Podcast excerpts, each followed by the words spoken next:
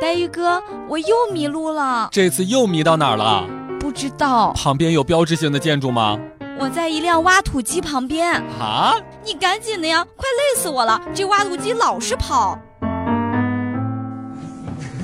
笑不笑由你。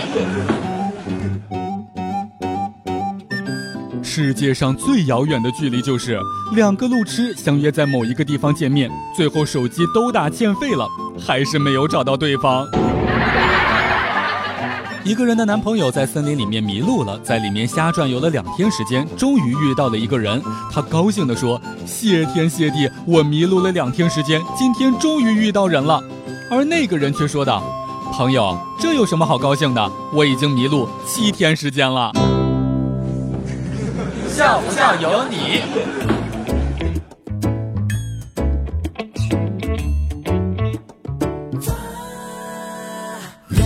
我这一辈子呀，通熟天象，小按四时节气，日月时辰，只要头顶天，就能够分辨东南西北。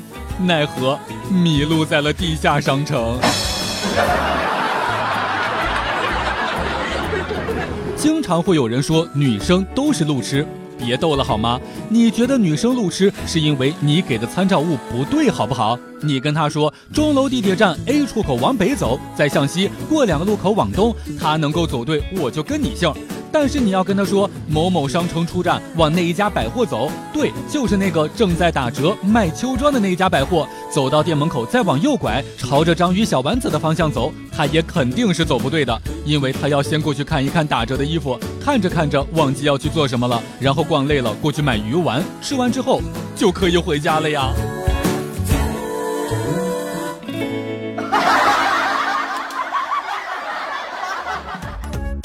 每天两分钟，笑不笑由你。你要是不笑，我就不跟你玩了。